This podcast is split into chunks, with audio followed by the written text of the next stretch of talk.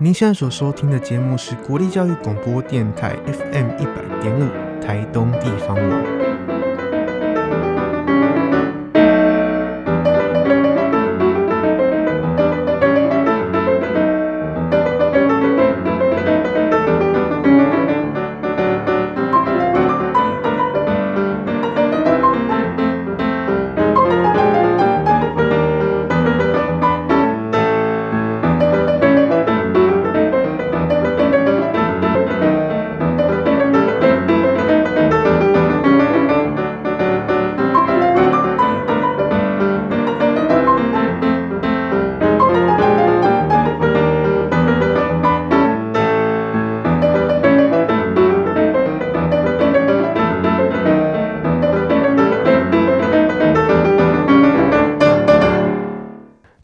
是早餐自由配的主持人贝壳，然后就是不论我们早餐会是吃可能中式、西式，亦或是超商，那我们这个单元呢会来邀请我们的，是可能有教育界的，亦或是可能公益团体，亦或是可能台东在地的一些来宾，然后想聊聊他们，然后他们都用自己的方式来爱这片土地，然后我们看看他们是怎么说故事及创造出属于他们自己的篇章。那首先呢，在介绍来宾之前呢。一个很重要的问题，就是我们想问，就是我们平常来宾会吃早餐吗？会啊。呃，那您都是吃什么类型的？就是您比较喜欢吃什么类型的早餐？因为在早上的时间，我们都要赶着上班，所以就是都会比较匆忙。坦白来讲，我每天的早餐都非常的简单，就是无糖豆浆再加上馒头。哇，那相信就是非常的健康，那就是相信我们各位的。听众呢，对这个声音应该是不陌生啦。怎么说呢？因为我们今天邀请来的来宾，他在每周五的二十一点到二十一点半都有都有主持一个节目。那这个节目名字叫做《台东大视野》的主持人。所以，我们今天要邀请来的来宾呢，就是我们国立教育广播电台台东分台的台长黄凯欣台长。台长早安。贝卡早，我是凯欣，再次很开心能够跟所有听众朋友在这个时段跟所有听众朋友见面。但我更开心的是能够接受贝克的访问。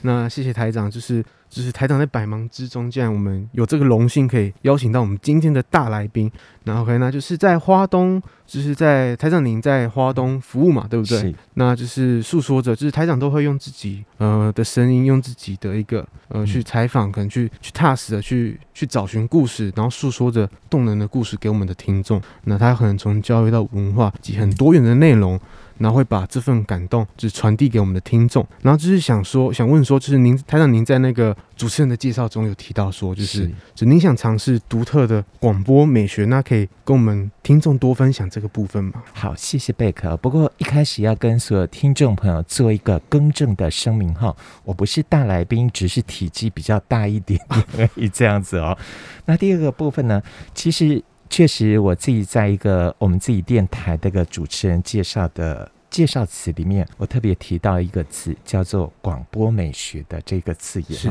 那我想在这个状态之下的话，最主要的原因是，我会比较希望，因为大家都知道，现在在广播界当中有各式各样不同的一个呈现的方式。是。那大家也都可以感受得到，以现在来讲的话，很多的广播主持人他走的大概都是比较轻松。甚至是比较随性的一些状态，那只是对我来讲，我会觉得像广播的一个呈现的方式，它是一个结合了声音跟诗之间的一个表现的方式。那我更喜欢的是一种专题报道的形式。那这个专题报道其实就跟一般我们做的，像现在我们进行广播访谈节目是有很大不同。在广播访谈节目当中，它基本上就是一个线性的进行，也就是说，像贝克在访问凯欣的过程当中，一定要就是前面要铺陈，然后再来中间还要有一些。串场，然后之后再到结尾，它的时间是线性的，它不能够跳接的。了解。但是呢，像是以一个广播专题来讲的话，以后假如说 Back 有机会到外面去，比方说到社区去做采访的时候，你可能一下子就访问了四五位的朋友。是。那四五位的朋友，他们虽然都在讲一件事情，但是他们是从不同的面向来讲这件事情。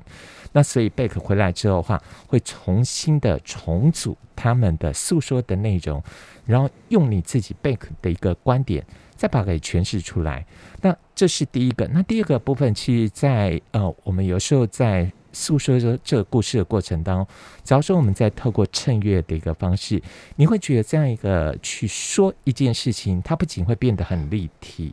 而且是充满着一种想象。那那个甚至那个配乐，我常常都会觉得，它就是我们像我们这样一个报道者，又是贝克，他也会出去报道。报道者，你在观察这个社区这一群人的过程当中，我相信对你自己本身来讲，你也是会有一个主观的意志在里面。是，那个就是你自己的心里面，这个报道者自己心里面的诉说。那我相信他可以透过一个非常立体的方式呈现给听众朋友，这就是我所要强调的广播美学，是就是这个道理。谢谢我们的台长，那就是我们可以有空的时候，真的要可以去听听台长主持的那个台东大视野，然后他会以各种的角度去去看看在台东努力生活以及努力的一个呃为这片土地付出的一些各式各样的的朋友们。对，OK，那接下来就是想询问台长，就是您在大学时是是读念法律系，对法律相关的那。就是很好奇，就是您是不是在八十三年的时候有考取，就是全国性公务人员普考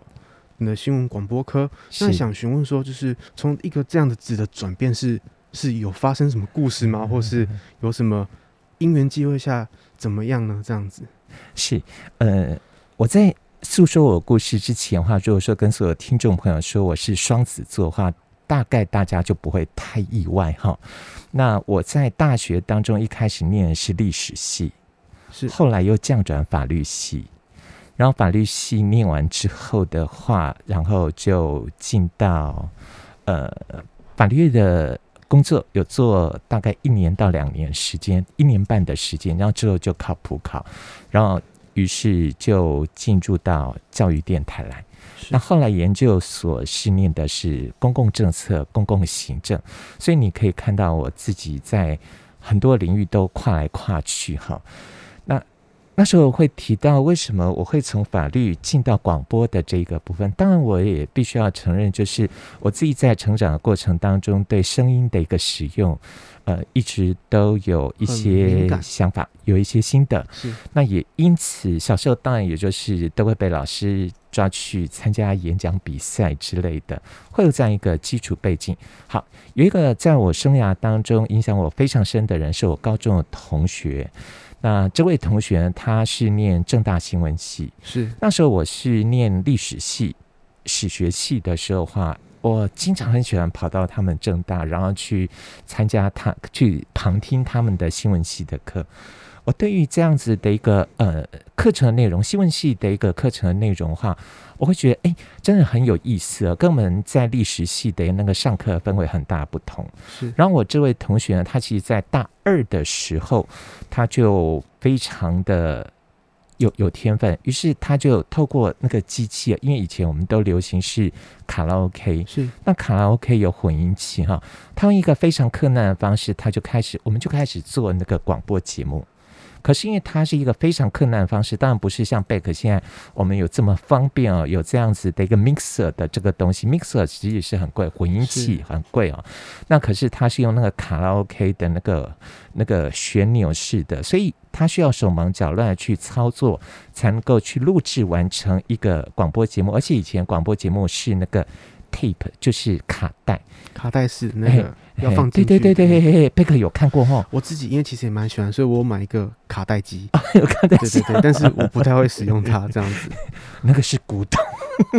以前我们就是用那个那个部分。那你知道用卡带机在录音的时候，很多很有意思的事情，比方说我要录这首歌曲或怎么样这，我要把那个卡带稍微转一下哦，因为它录音头跟放音头是那个是不一样的一个位置。是是是。那大家可以知道，在这样一个状况之下，我这个同学。在在在录这个广播节目的时候，当然就会就会呃手忙脚乱嘛。那他就问我说，那时候我已经念法律系了，他就问我说，因为他帮我录广播节目，然后我就觉得好有意思，因为那时候我们在送给我的所有的同学，比方说他生日礼物的时候，我们是做广播节目送给他的。哦，感觉是，所以对对对，所以就是有好多的歌曲的介绍，有一些呃，有一个我对大家观察，有一些生活的一些想法或感想，这样就是用广播节目来呈现。好，那。他在帮我录的过程当中，他当然手忙脚乱，他又问我说：“凯西，你要不要来学学看？”然后结果 我就说：“哎，以后我要当律师，我怎么样去做做这个事情？这样子啊、哦？”然后他就冲出一句：“说不定以后你要做这一行的这样子啊、哦！”没想到他一语成谶哈。那也因此，我就是在法律系。念完之后，然后工作当中，我会觉得就是说，在法律因为都经常都介入别人的纠纷里面，是，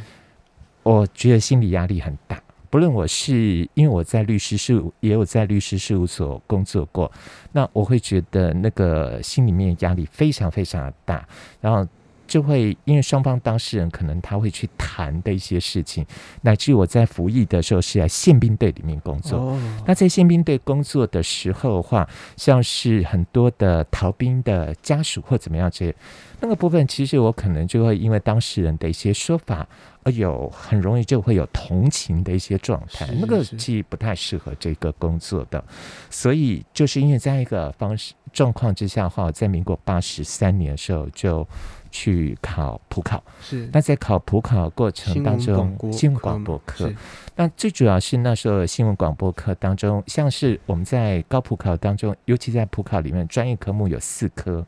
那四科里面，其中呃专业科目那时候的新闻广播课呢，一科是考国语播音，一科是考闽南语播音或客语播音，选一个，然后再来的话是新闻学概要，以及最后是一个英文。你会发现，因为其实我能够去，呃，能够去准备的时间已经不多了，那所以我就特别选这一科。最主要就是像国语播音跟闽南语播音，那个没有办法准备，大家都不能够准备的一个状态，英文也不好准备。好，那所以我在想，就是说，哎，这一个这个科目对我来讲可能是比较有机会的。是。那因此我就是特别锁定这一科，然后是三个月的时间，真的是非常专心、非常专注。可是那时候我是特别专心在那个共同科目上面的一个准备。是是是。那也因为这样子，然后就进到教育电台来。是。那，那就进到教育电台。对。这样。那台长也是很大概从，就是因为我们前面台长就是。感觉就是台长是比较感性面比较重的人，有一点点是。那就是我一直很好奇，就是对于广播新闻媒体类的的可能人才是，就想是我们常常都会需要有可能过人的洞察力，嗯，然后以及对事情的客观性去报道一件事情，然后但是我们同时却也必须保持感性。那想问问台长，对对这个，就是我们可能在新闻媒体或是广播。的一个有什么就是人才上面的，就是觉得会有什么见解这样子？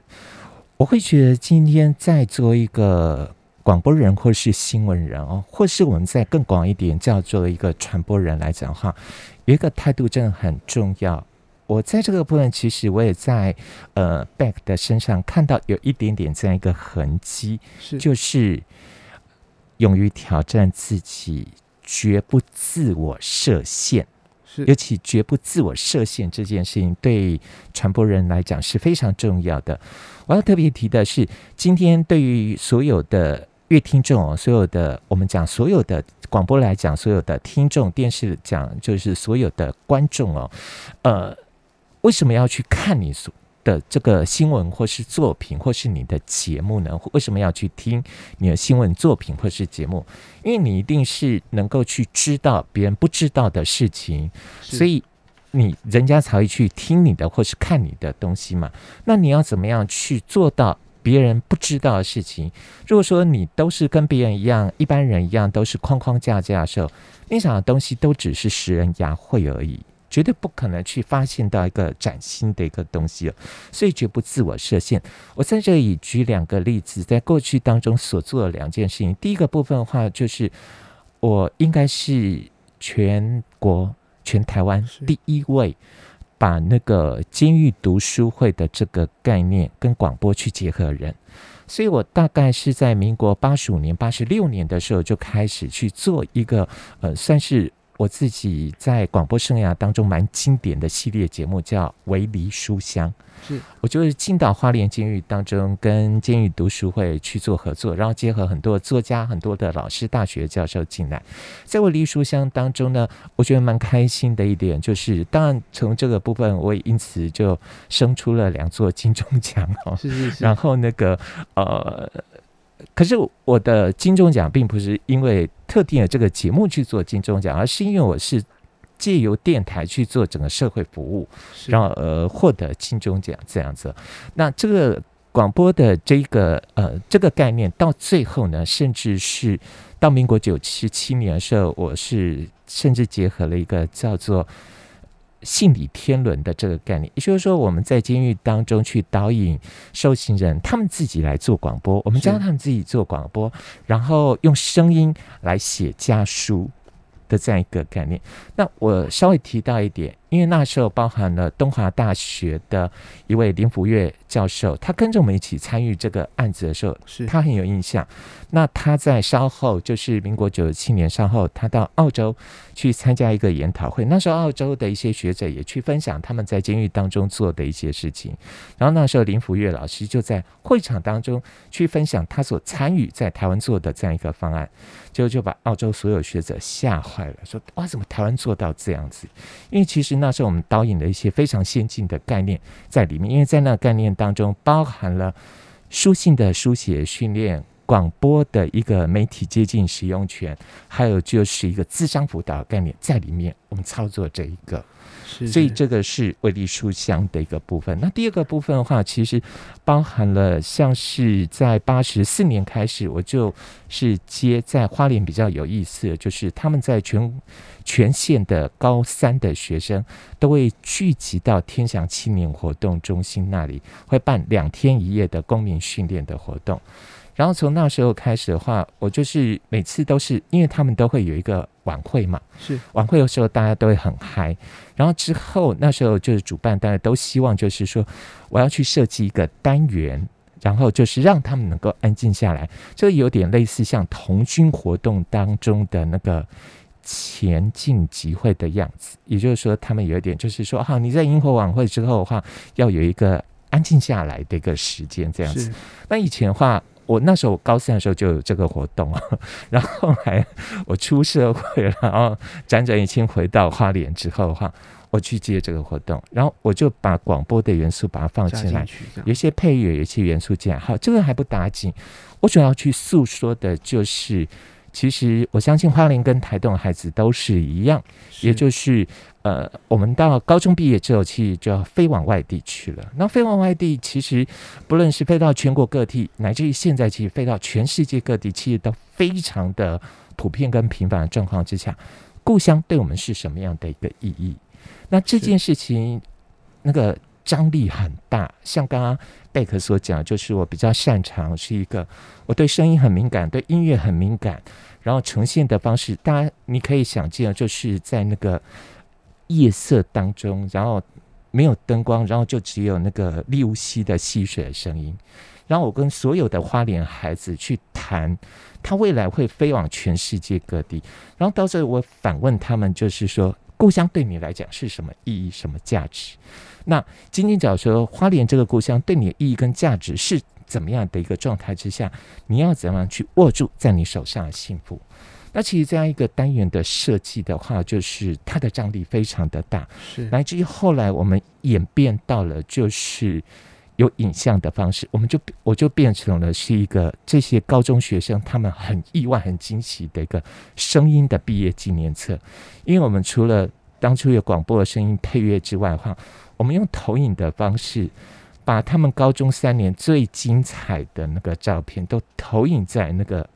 那个呃，就是天祥青年活动中心，因为它是一个三层楼的建筑，它有一个三层的一大片的墙，就在夜色当中投影在那一片墙上面。然后哇，那个就是很多的 很多学生就很惊讶、很惊喜、也很触动。那我会觉得。那其实就是教育电台的一个意义跟价值这样子。是，那就是台长刚刚前面有提到，就是您从大概八十几年开始，就是开始做广播，嗯，那就是呃，您刚刚有说到，就是您有获得可能广播金钟奖啊，然后你也是时常入围及得奖嘛，嗯，就是您有觉得在这一路当中呢，有没有觉得可能觉得啊，可能某一个时刻觉得人生充满意外？因为就是台长的经历也是非常的丰富，然后也是有非常多的故事，然后感觉。嗯台长，您有觉得就是哎、欸，那在这个过程当中有什么比较感动，或是比较觉得哇，怎么这么有力量的感觉？这样子，我会觉得就是，嗯，人生真的意外多哈，意外多其实也表示波折很多这样子。是那我也不敢说我的生涯是特别精彩。我相信每一个人，收音机旁边每一个朋友，我们在面对生活的挑战都非常非常的大。那最后，我只是想要去跟所有的听众朋友分享一件事情哦。我一直相信，到最后，所有的人的生活化繁为简，然后在简单当中找到纯粹的力量是非常重要的。那也愿意跟所有听众朋友分享，就是。我每天都固定做一件事情，是，那就是跑步。然后在跑步的过程当中，我会不断的去沉淀自己，不论晴天雨天都一定跑。是，那我只是跟所有听众朋友愿意去报告一件事情，或许对你来讲的话，生活当中碰到很多的一些挑战，那这些挑战在面对。我应该讲说，机会跟挑战都是各半的。那如果说你每天都会有一个固定的一件事情，然后而且那件事情是锻炼你，就是即使到了身心的极限的时候，你还愿意往前走的话，那我相信这样一个每天的一个锻炼，一定会对你来讲有一些平衡身心的一个很重要的作用。是，这是最后跟所有听众朋友特别分享的一个。状态也算是跟所有听众朋友报告了。对，那就是我们人生就是就像一盒巧克力嘛，嗯，然后或许我们都不知道拿的那个巧克力是甜的或是苦的，嗯、或许我们拿的那个只是样子是巧克力，但是结果里面可能是